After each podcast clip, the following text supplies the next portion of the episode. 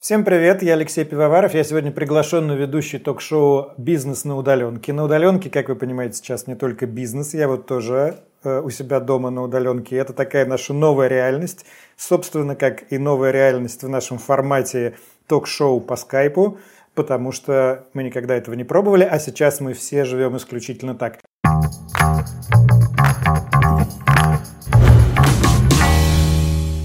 И я вообще не очень понимаю, как э, с этой ситуацией справляются предприниматели, потому что всегда мы про бизнес слышали, что он требует ежедневного, ежечасного присутствия, перемещения и управления на месте, а сейчас управлять можно только в онлайне. Мы об этом сегодня и поговорим. Сооснователь и генеральный директор коммуникационного агентства Setters Евгений Давыдов. Евгений, добрый день. Глава добрый день. сети пиццерий Додо Пицца Федор Овчинников. И э, создатель глава компании BioFood Lab. Это те самые батончики Байт. Елена Шифрина. Елена, добрый день. Всем привет. Сначала задам всем общий вопрос – и прошу ответить максимально коротко, тем более уверен, что у вас есть короткий ответ. Скажите, пожалуйста, вы в кризисе, Елена? Это интересное обстоятельство, мы скорее воодушевлены, но нам интересно, что будет дальше. Федор, а вы? Мы, безусловно, в кризисе.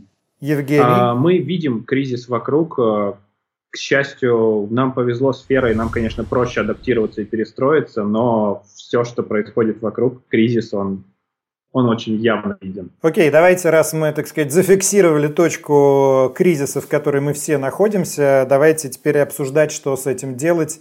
И я надеюсь, э, ваши, в первую очередь, рекомендации и суждения о текущей ситуации помогут тем предпринимателям, которые нас сейчас смотрят и которые я сильно допускаю растеряны и не очень понимают, куда двигаться дальше.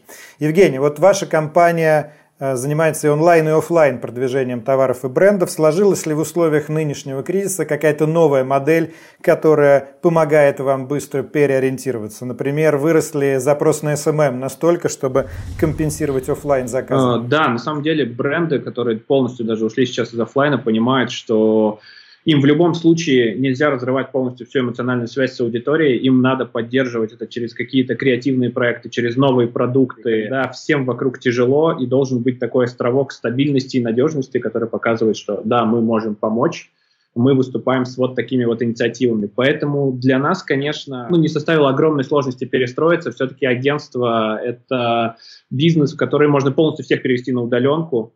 Елена, а вот вы говорили в интервью Forbes, я смотрел, что ваш бизнес ориентируется на формат B2C э, и прогнозировали ослабление роли торговых сетей, но это было до нынешней э, эпидемиологической истории. А сейчас вы придерживаетесь того же мнения? Ну, здесь вы меня абсолютно подловили, потому что ритейл, фуд ритейл показал, что он еще ого-го может как перетянуть идеалы на себя. И э, ну, на самом деле мы в такой хорошей позиции оказались, потому что у нас сильные позиции и в офлайн ритейле, и в онлайн ритейле. Этих два места продаж сейчас растут, поэтому нам повезло просто. Вот. Мы видим, в какой э, неблагополучной ситуации находятся все наши партнеры, и мы, конечно, очень сильно переживаем, потому что какая-то часть нашего бизнеса, она абсолютно умерла. Сейчас мы пытаемся переориентировать ребят на онлайн, на какой-то ритейл, там, где он еще открыт. Пока интересно, пока есть немного денег на зарплаты, пока мы смотрим. Федор, а у меня к вам вопрос как к человеку, который очень коротко сказал «да, кризис» и замолчал. Додо Пицца в первую очередь ориентирована на доставку. Почему вы так однозначно говорите о кризисе? Потому что сейчас мы все слышим о том, что доставка, наоборот, на подъеме. А, доставка составляла 50-60% нашего бизнеса. Нам, конечно же, грех жаловаться с точки зрения состояния других игроков на рынке общественного питания, в которых доставка была не развита, но Закрытие ресторанов по нам тоже очень сильно ударило. Мы физически закрыли 45 пиццерий. У нас э, работала какая-то часть пиццерий в торговых центрах, на фудкортах, не имея доставки. А также рост доставки сейчас не компенсирует общее падение выручки. В целом мы приняли очень жесткий антикризисный план, потому что самое главное, мы не знаем, что будет дальше, как доставка будет себя вести в период падения спроса в связи с тем, что просто у людей будут заканчиваться деньги, поэтому мы сейчас предпринимаем все возможные меры просто, чтобы наш бизнес э, выжил. Сейчас задача не конкурировать на рынке общепита, а просто выжить. Коллеги, спасибо. Давайте тогда э, перейдем к более конкретным э, ситуациям и кейсам, поскольку, как я уже сказал, основная задача нашего шоу, чтобы это как-то помогло предпринимателям, так сказать, в поле на местах. Мы заранее просили наших зрителей и предпринимателей присылать нам свои вопросы. А, вот э, давайте послушаем первый из них. Меня зовут Александр Мартынов, я живу в городе Москва, мне 26 лет. И я являюсь сооснователем бара «Ровесник» и кафе «Сверстник». Наши заведения последние несколько недель работают с большими ограничениями а, в связи с ситуацией с коронавирусом, а буквально в субботу несколько дней назад а, были полностью закрыты и сейчас работают только на доставку. Мы оказались достаточно гибкими, мы быстро организовали свою внутреннюю доставку, переквалифицировали наших сотрудников, которые раньше работали официантами, а сейчас работают курьерами, запустили большой пласт помощи нам от наших лояльных гостей, а, то есть можно, например, купить сертификат, который можно потратить будет после вируса, и это классный подарок. Также запустили систему донатов. Мы делаем очень много онлайн-контента. Например, наш бар «Ровесник» очень популярен за счет своих вечеринок, где играют диджеи. Сейчас каждый день у нас есть час с 10 вечера до 11, когда наши диджеи выходят в онлайн. И в связи с этой ситуацией возникает резонный вопрос, как можно перевести э, такой бизнес, как наш, в некий режим онлайн, э, чтобы попытаться спасти, хоть как-то оставить на плаву бизнес э, и пережить этот кризис в нуле. Я бы сейчас рекомендовал Александру больше думать о запасах, о том, чтобы сейчас меньше тратить денег. Не все бизнесы можно вывести в онлайн. Я, честно говоря, может быть, хотел бы что-то сказать обнадеживающее в плане, как сделать онлайн-бар, но я не, я, я не верю, что можно сделать какую-то жизнеспособную рабочую долгосрочную модель онлайн-бара. Я бы на месте Александра подумал о том, чтобы, может быть, даже и закрыться, не тратить ресурсы. Это потрясающий бизнесмен, который не унывает. Если он сейчас, может, может, он в ноль вышел. Если он вышел в ноль, то, конечно, сидеть до конца кризиса, там, до конца мая, середины июня, как нас все э, предостораживают э, в этой бизнес-модели я вижу, что предприниматель все делает для того, чтобы его бизнес продолжал работать, и это воодушевляет. Но если посмотреть на это трезво, обычно, особенно в офлайн бизнесе, да, проще закрыться на время, чем тянуть это все. Мне сейчас шеф-редактор нашего, нашего шоу говорит в ухо, чтобы я улыбался, потому что я очень грустный, но я вообще я реагирую на то, что я слышу. Ну, согласитесь, довольно сложно улыбаться, когда все дают совет закрыться и пережидать. Э, я напомню, что задать свой вопрос экспертно вы можете прямо э, в комментах под этим видео или в своих соцсетях. Э, друзья, есть еще у нас вопросы, которые к нам поступали через ВКонтакте. Вот Дмитрий Виноградов спрашивает, а с чего конкретно лучше начать переход в онлайн, если раньше не было времени всерьез об этом, об этом подумать? С соцсетей, с сайта, с мобильного приложения, приложения. Куда сейчас кидаться? Или на все эти ресурсы рассредоточиться сразу? Или уже все, уже бесполезно сейчас э, дергаться? Дергаться никогда не поздно и не может быть бесполезно. Социальные сети сейчас это мощнейшая площадка, потому что люди сидят дома, соцсети – это возможность с клиентами э, общаться напрямую. Любой бренд, любой бизнес может лично общаться. А люди это ценят, когда к ним подходят по-человечески, индивидуально. Я вообще начинал все в соцсетях, весь бизнес построен благодаря соцсетям. Я думаю, что стоит идти на маркетплейсы, если есть продукт, который можно там разместить. Любой бизнес надо сначала понять, насколько эффективно будет там вообще продавать продукт и может ли сам продукт уйти в онлайн. Во вторую очередь я бы начал а, взаимодействие с сотрудниками, понимание того, насколько они могут работать на удаленке, потому что часто многие забывают про этот момент, да, не обустроены какие-то рабочие места, нет понимания, как вообще взаимодействовать друг с другом, и я бы сначала настраивал эти процессы. Федор, у нас тут есть еще вопрос практически от вашего коллеги. Меня зовут Хабаров Владимир, я из города Барнаула. Вот уже второй год мы развиваем пироговую.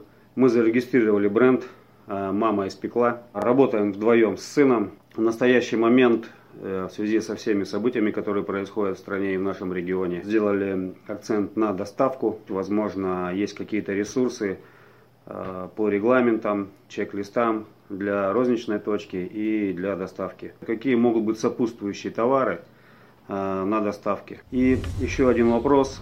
Каким образом можно подготовиться к пиковым нагрузкам на доставке. Очень конкретный вопрос. Прошу Александра написать мне на почту Федор собачка ком, и мы откроем доступ к нашей базе знаний. А я с радостью поделюсь той большой количеством информации, которая у нас есть об организации доставки. Вообще семейному бизнесу гораздо проще будет выживать, потому что он может ужаться, выйдут работать э, жена, дети, Федор, но все-таки есть же много людей, помимо Александра, и не, не, все, э, наверное, получат от вас прямой ответ по имейлу. Какие-то общие, самые общие рекомендации? Надо смотреть на производство, где есть бутылочные горла. Основная проблема в бизнесе доставки то, что все заказы приходят одновременно. Э, многие бизнесы, они просто не справляются со спросом, не потому что спрос ограничен, просто а, производство не может э, в пиковые часы произвести столько, сколько нужно, и начинаются задержки, и какое-то количество клиентов начинает уходить. Нужно смотреть на производство, стандартизировать, а, делать заготовки. Чем отличается а, стационарный общепит, вот конкретика, от доставки? У доставки, у каждого заказа есть неснижаемый кост. То есть неважно, сколько ты сделал доставок, у тебя нужно заплатить курьеру, который отвезет. Поэтому в доставке очень важно увеличивать средний чек чтобы зарабатывать. А, собственно, не важно, что ты развез, допустим, 100 доставок. Если у тебя средний чек низкий, у тебя все доставки будут убыточные просто. Поэтому нужно думать, э, как увеличивать чек. Возможно, вот что, что касается хлеба, а, нужно думать, как там предложить э, хлеб там, на несколько дней, а, как предложить какие-то там, не знаю, большие пироги, а, какой может быть сопутствующий ассортимент, связанный, опять же, с производством, потому что нужно иметь хорошую маржинальность. Если продавать, возить какой-то ритейловый товар, у которого небольшая наценка, то, опять же, доставкой будет не окупаться, нужно производить самому. Спасибо, Федор. Мне, я, я надеюсь, что ваш имейл не превратится сейчас в бутылочное горло, куда придут э, десятки тысяч просьб о конкретной помощи. Имейл висит в каждой пиццерии, каждый день приходит 100 писем, поэтому нормально. Поехали дальше. Э, понятно, что кризис – это пугающий момент не только для владельцев бизнеса, но и, разумеется, для тех, кто э, работает в бизнесах. И тут стратегия коммуникации с сотрудниками, она очень важна. Как раз, насколько я понимаю, именно об этом спрашивает Евгения Копытина, предприниматель из Санкт-Петербурга. Давайте послушаем. Как одновременно и сокращать команду, и при этом не потерять мотивацию э, тех, кто остается, и поддержать всех? Мы стараемся распределять сотрудников в другие пиццерии. Сложно говорить людям, что э, вы уволены. И выход один – это быть честными, максимально открытыми. Нужно говорить открыто о всех цифрах. Сотрудники понимают, что мы не берем деньги ниоткуда, мы их зарабатываем. И все эти решения действительно очень сложные, мы пытаемся сохранить людей. У нас помимо пиццерии есть еще управляющая компания – и она сейчас гораздо более уязвима. Мы франчайзинговая компания, и ядро нашей франшизы – это собственная информационная система, поэтому у нас очень много программистов. И зарплата программистов и менеджеров, маркетологов, она никак не зависит от продаж, она достаточно большая, она составляет там, 90% наших расходов. И что мы сделали? Я предложил сотрудникам добровольно а, снизить заработную плату каждый сам себе в зависимости от ситуации, от кредитов, от ипотек. И тем, кто снизит на сумму снижения, мы предложили компенсировать это акциями компании. Фактически сотрудники, а, мы предложили стать инвесторами по льготной э, оценке. И знаете, а, из условно, 200 сотрудников управляющей компании 86 человек приняло решение о снижении заработной платы, и мы сэконом... Э, снизили фот на 5 миллионов рублей в месяц. То есть достаточно серьезно. Есть случаи, когда сотрудники понижали там, 70% зарплаты. Я говорил, ребята, может быть, не стоит. Они говорили, нет, есть запасы, мы пойдем на снижение. А вы насколько себе понизили зарплату? Я вообще отказался от зарплаты. Будущая компания мне гораздо важнее. Евгений, а у вас как с зарплатой? Не понижали себя? Давайте просто поговорим в общем про сотрудников, да, и про то, что сейчас происходит. Я считаю, что просто любой предприниматель сейчас должен перестать болеть кабинетной болезнью, выйти, так скажем, в свет, Э, проводить как минимум каждую неделю открытое собрание со всеми своими сотрудниками и рассказывать честно, как правильно сказал Федор, все как есть. Нельзя выходить по удаленке только. Да, по удаленке. Выходим Ребят, на удаленке. Мы делаем... пиццерии работают. Э, не все бизнесы сидят дома. Я вчера пиццу развозил. Мы не можем... Э, у нас наши люди не могут сидеть в офисе. Я не могу, потому что мои сотрудники сейчас в пиццерии готовят пиццу. Это правда. Я тоже не могу сидеть дома. Да, Евгений, простите, я вас перебил. Да, я говорил скорее, да, про какие-то Zoom-конференции, да, когда вы собираете всю свою команду, какой бы большой она ни была, либо проводите прямую YouTube-трансляцию и рассказываете действительно каждую неделю. Здесь самое главное делать это оперативно, делать это своевременно и очень честно, рассказывать все как есть. Нет э, пока сложных решений, о которых рассказывали ребята с каким-то серьезным сокращением заработных плат, да, у нас есть э, сокращение в премиальных частях, мы это обсуждали со всеми руководителями, все абсолютно пошли нам навстречу, потому что понимают всю ситуацию, понимают, что э, никто не знает, что будет дальше через месяц, два, три. Поэтому здесь самое главное не закрываться у себя дома не знаю, с алкоголем, а выйти, наоборот, на какие-то трансляции и прямо и честно доносить все, что есть прямо сейчас. Я бы, коллеги, сказал, что закрыться у себя дома с алкоголем никогда не поздно, и мы знаем, чем это закончится, вообще говоря. А, смотрите, а что касается еще одного варианта для бизнеса в период кризисов, это трансформация. Нужно ли стремиться в эпоху Э, карантина и кризиса к какому-то какому изменению формата. Вот, например, я знаю, что компания Faberlic собирается производить антисептики. Мы а, сейчас делаем упор на тех продуктах, которые у нас лучше всего продаются. Почему-то сейчас очень непопулярна тема глютена, поэтому мы достали наши линии, которые не использовали очень давно, и завели вторую смену, и у нас люди работают день и ночь. Люди в кризис э, понимают, что он когда-нибудь закончится, и понимают, что они наели всякой неполезной еды, сидя дома. И, конечно же, сейчас идет большой спрос на продукты для здорового образа жизни. Федор, а если про вашу отрасль говорить, тут возможно какая-то трансформация быстро? Конечно, возможно мы продаем продукты не для совсем здорового образа жизни, конечно, если их есть много. Безусловно, нужно стараться адаптироваться, но нужно быть очень аккуратными, потому что в попытках адаптации быстрой можно делать много ошибок. К примеру, мы сейчас э, эксперим, проводим эксперимент, мы никогда раньше не возили напитки, и тут мы со страху за два дня запустили практически во всех пиццериях страны э, доставку кофе. Я вчера вот доставлял э, кофе э, в Москве. А, и это работает, это совершенно для нас новая история. Также мы запустили тестовую продажу товаров повседневного спроса. Мы в подмосковных пиццериях сейчас продаем а, мыло, а, зубную пасту. Но опять же, надо смотреть, потому что очень аккуратно, потому что маржинальность этих товаров, она сильно ниже, чем то, то что мы производим сами. У нас есть еще одно видео, давайте посмотрим. Всем привет! Меня зовут Елизавета Соколова, мне 34 года, я из Москвы. Я основатель и совладелец барбершопа «Барбарелла». 28 марта мы, как и все организации нашей отрасли, согласно указу мэра Собянина, остановили нашу деятельность.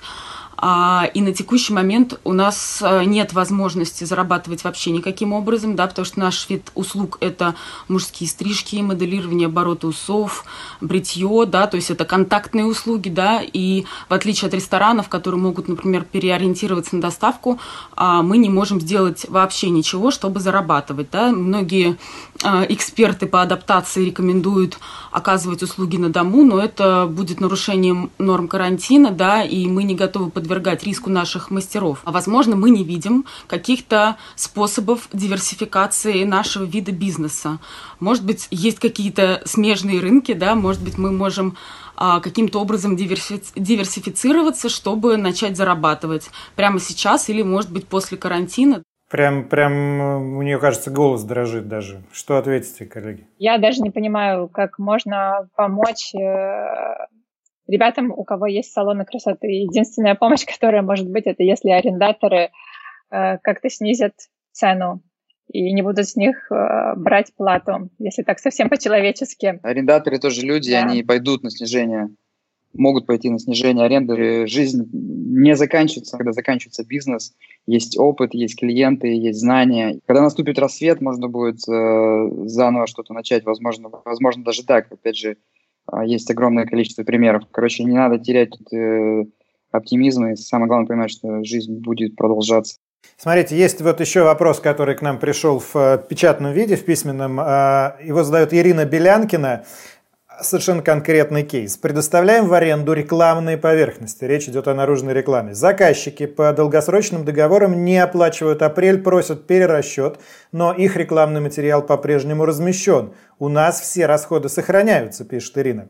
Как поступить? Стоит ли уже сейчас писать требования об оплате? Стоит ли продолжать заниматься наружной рекламой вообще в текущей ситуации? А, смотрите, да, здесь все зависит от э, моральных ориентиров предпринимателя, который занимается наружной рекламой. А если он понимает, что эту рекламу сейчас никто не видит, ну, соответственно, из-за карантина, да, его видят только службы доставки и те, кто иногда катается по городу, он, конечно, имеет полное право требовать оплаты рекламы, он имеет полное право э, отправлять э, письма на почту, а, но если метод его ведения бизнеса более человечный, конечно, он может найти компромисс. Здесь, правда, все зависит от э, так скажем, моральных ориентиров человека. То есть каждый ведет бизнес по-своему. Кто-то в нем очень жестокий, кто-то может пойти на компромиссы. А что касается занятий офлайн бизнесом но э, я уверен, что через определенное количество времени весь этот карантин закончится, и офлайн реклама снова будет работать, поэтому смысла прекращать э,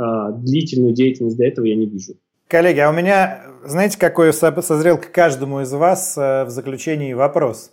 Скажите, через год в апреле 2021 года. Будете ли вы заниматься тем же бизнесом, которым занимаетесь сейчас? Только не говорите, что это сложно сказать, это невозможно прогнозировать, это понятно. Опираясь на чутье. Елена, как вам кажется, вы будете? Я сто процентов буду. А, более того, мы открываем компанию в Китае, и э, сейчас выходим на американский рынок через iHerb. Безусловно, будем, мы видим большой потенциал. Uh, да, если через год буду я, то будет и бизнес. Все окей. Я в этом уверен. Федор, а с Додо что будет через год? У нас работает в сети 16 тысяч сотрудников, поэтому у меня нет выбора мы будем работать. Это максимально возможное оптимистичное завершение разговоров в текущих обстоятельствах. Понятно, что всем сейчас тяжело, понятно, что все ну, по мере возможности должны, наверное, помогать друг другу. Хотелось бы верить, что все ваши прогнозы, по крайней мере, в части того, что нужно сохранять оптимизм и не бояться даже иногда закрыть бизнес и перезапуститься, помогут тем, кто задавал свои вопросы онлайн, тем, кто прислал свои вопросы. Напоминаю, что можно их прислать в комментарии прямо к этому видео. И тем, кто нас смотрел. Спасибо большое. В этой части мы были с Еленой Шифрино, Федором Овчинниковым и Евгением Давыдовым. Через несколько секунд продолжим наше антикризисное шоу. Идем дальше. Не кризис, а точка роста. Не самоизоляция, а новые возможности для диверсификации. Как перестроить процессы внутри компании, как выйти в онлайн, не подвести сотрудников и клиентов, как все это выполнить. Вот даже нашей небольшой компании пришлось перестроиться. Я не могу выходить из дома на съемки. Все рабочие процессы приходится организовывать только онлайн. Но перепридумать себя не такая уж плохая идея для будущего, ведь когда-нибудь изоляция закончится. Сбербанк собрал необходимые решения и скидки для компаний, которые позволяют управлять бизнесом на удаленке. Можно открыть антикризисный счет для бизнеса от нуля рублей, буквально не вставая с дивана. Используйте бесплатные предложения и полезные сервисы. Вот, например, инструмент CRM24. Там есть видеоконференции, таск-трекер, аналитика и многое другое – а если вам сложно разобраться самим, звоните на горячую линию, номер уже на экране. Вам помогут по кадровым и юридическим вопросам, связанным с переходом на удаленную работу. Мойте руки и продолжайте делать свое дело. И изучайте бизнес на удаленке. Ко мне присоединяется вице-президент группы компании «Новард», это розничная сеть «Иконика» Сергей Саркисов, сооснователь сети автосервисов «Вилгуд» Барно Турсунова и директор продюсерского центра и музыкального лейбла «Black Star» Павел Курьянов. Всем здравствуйте. Я, знаете, для начала хочу всем задать э, короткий простой вопрос, э, и давайте по очереди на него ответим. Скажите, пожалуйста, вы в кризисе? Начиная с 28 марта, да, мы в кризисе. Ну, абсолютно, у нас весь офлайн закрыт, поэтому мы без выручек. Мы даже не с 1 апреля, а с середины марта. Ну что ж, раз мы зафиксировали текущее положение, давайте постараемся, ну не столько, наверное, э, для самих себя сформулировать, что делать, потому что я уверен, что у вас уже какие-то планы сформулированы, сколько для тех, кто нас сейчас смотрит, потому что понятно, что тысячам и десяткам, сотням тысяч предпринимателей по всей стране нужен какой-то совет в этой ситуации, чтобы просто не растеряться. Стоит ли в такой тяжелой ситуации продолжать ориентироваться на свою целевую аудиторию, на своих клиентов, по-прежнему на них рассчитывать или наоборот? Мы понимаем, что сейчас все изменится и клиенты у нас будут другими. Ну, у нас ран, разные бизнесы. У нас есть и сеть бургерных, и есть э, сеть одежды, и есть музыка. Поэтому в каждом бизнесе по-разному. В музыке, ну, то есть, слава богу, у нас есть стриминг, который до сих пор остался, и сейчас основной фокус внимания, соответственно, выходит на выпуск контента качественного, сумасшедшего для того, чтобы заполучить тех людей, которые сидят а, дома. Если говорить про бургерную, все рестораны закрыты, поэтому мы срочно создали свою доставку, а, и э, у нас нет ограничения по радиусу выезда. И, как ни странно, в основном из Подмосковья, из окраин люди звонят, заказывают. Мы выпустили много кон- контента вирусного, направленного на доставку и доставка дронами там, и так далее. И, собственно говоря, там последние несколько дней у нас там обрушился весь колл-центр по количеству заказов. И таким образом мы сейчас ну, начинаем как-то восстанавливать свои силы. Если говорить одежду, то помимо своей доставки мы основные ресурсы кинули на там, Ламоду и на Wildberries, у которых трафик огромный, гигантский в том числе и начали производить no-name вещи э, дешевые, для того, чтобы просто получить какой-то доход э, не за счет даже своего бренда, а просто за счет э, какого-то дополнительного потока. Если говорить об аудитории, то вы ориентируетесь уже сейчас не столько на традиционную аудиторию, а уже на любую. Я бы сказал и 50-50. Э, старый друг лучше новых двух и дешевле новых двух. Но все зависит от того, какой бизнес у людей. Если люди способны порезать свои косты достаточно для того, чтобы на своей аудитории жить, то можно, ну, как бы жить на своей аудитории потихоньку напрягать. Если косты вообще никак не режутся, то ну, вы вынуждены будете искать новую аудиторию. Варно, а как у вас дела? Я так понимаю, что все-таки машину обслуживать э, онлайн невозможно. Ну, то есть все равно нужно физическое присутствие в автосервисе. В отличие от всех там вот бизнесов, где можно сделать доставку, в автосервисе это все-таки сделать нельзя. Нужен механик, и машина должна а, живьем находиться в автосервисе автосервисе. Но у вас сейчас открыты автосервисы или сейчас вообще все закрыто? 90% автосервисов а, не работает, трафик а, упал, люди не готовы ездить а, в эту ситуацию, когда объявили самоизоляцию. Ну и, естественно, мы думаем о сотрудниках, и поэтому решили в этот момент все-таки не работать, оставили несколько дежурных автосервисов на города, чтобы закрывать острые боли наших клиентов и корпоративных клиентов. Но у нас выручка упала очень сильно. Сергей, а вот понятно, что продуктовые сети, они там в более-менее выгодном положении относительно всех остальных. А у вас что? То есть э, ваши магазины, очевидно, закрыты.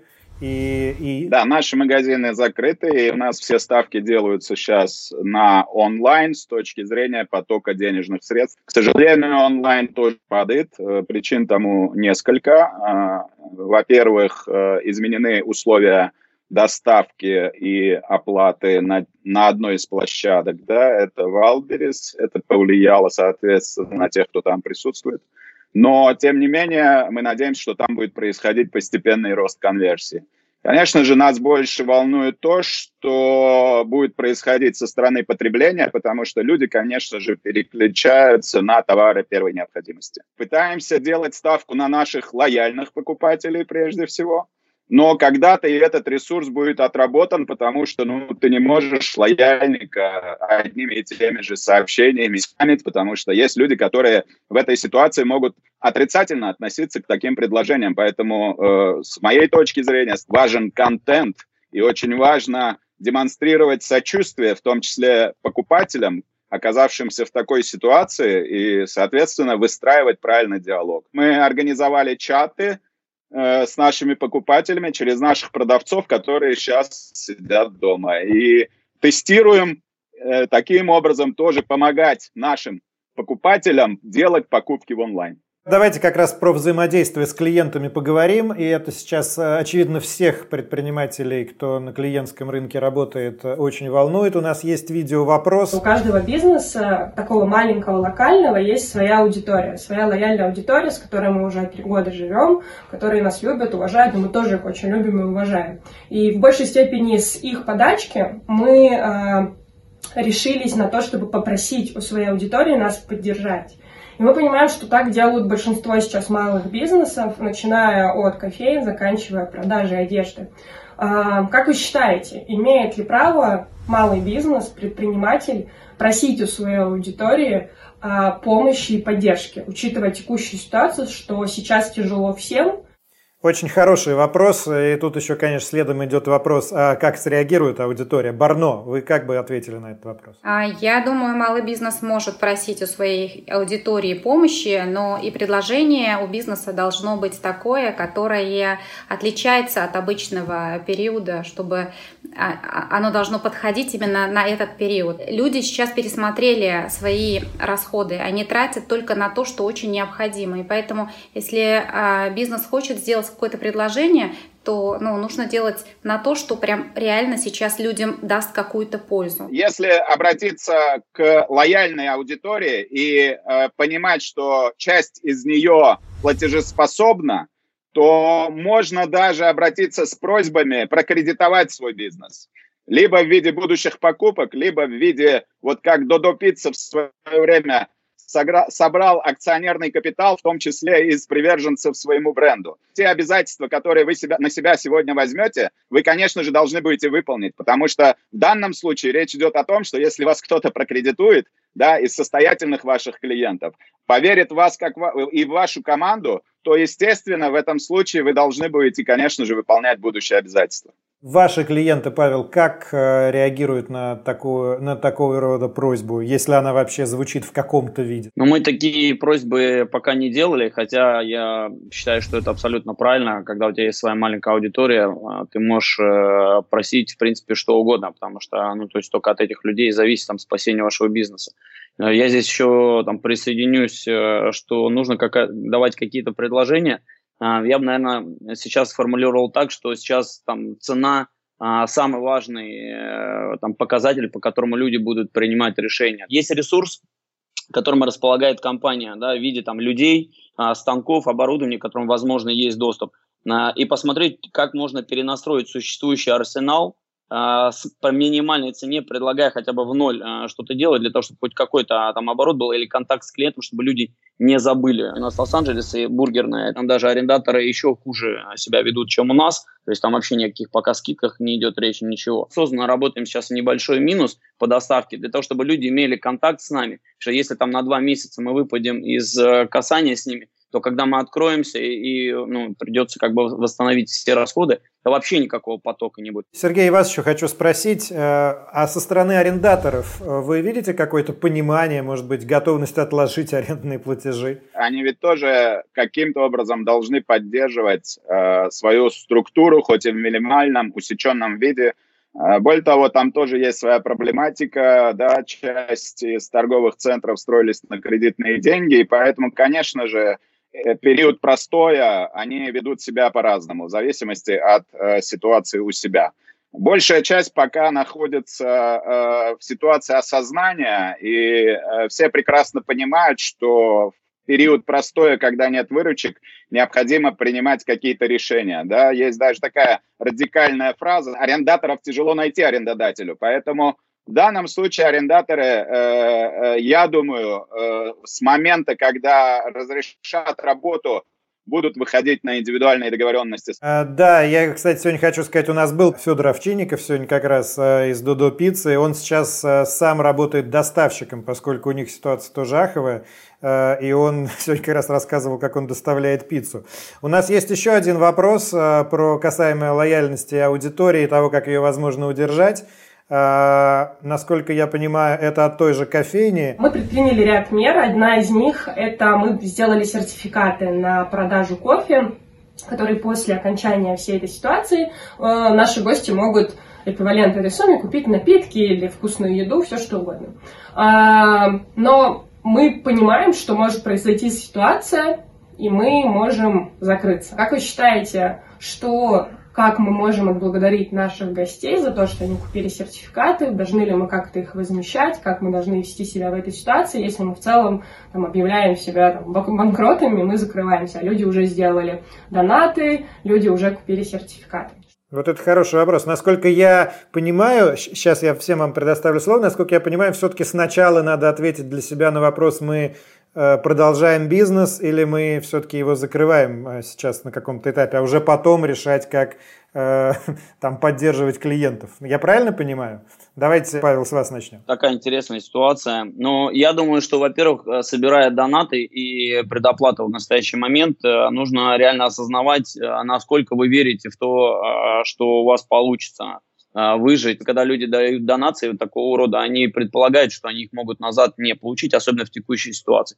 Но если на, ну, как бы на этом не то чтобы сыграть, а правильно э, сформулировать эту мысль, то я думаю, сочувствие и э, расположение будет еще больше. Барно, что скажете? А, на самом деле у нас есть похожий продукт. Мы продаем клубную карту а, со скидкой а, в 50% на самые популярные работы. Плати сейчас, а, обслуживайся в течение года. Но, в общем-то, покупатели, получается, кредитуют.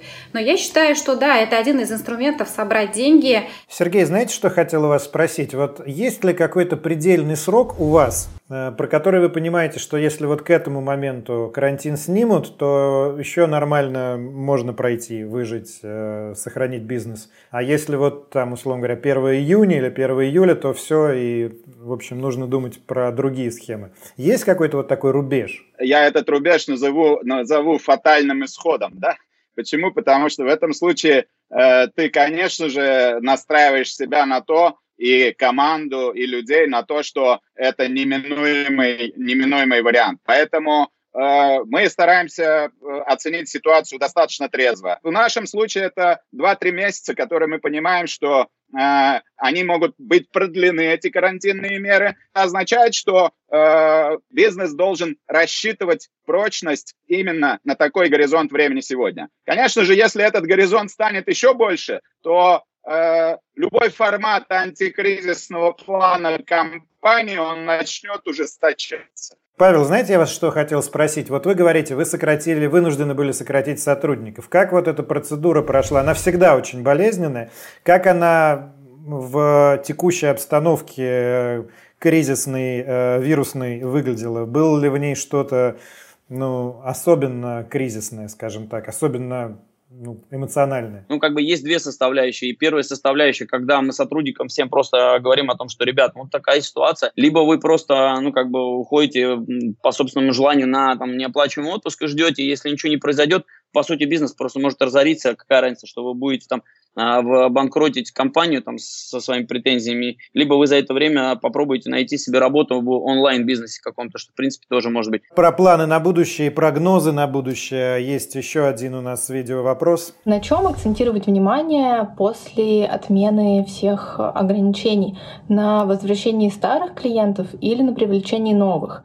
У нас ограниченная команда, и как лучше распределять ресурсы? Мы изначально э, с первого дня построения бизнеса, это у нас второй бизнес, э, мы строили его а, в теории сокращения транзакционных издержек и без окладной мотивации. То есть вся мотивация у нас э, была рассчитана от э, прибыли.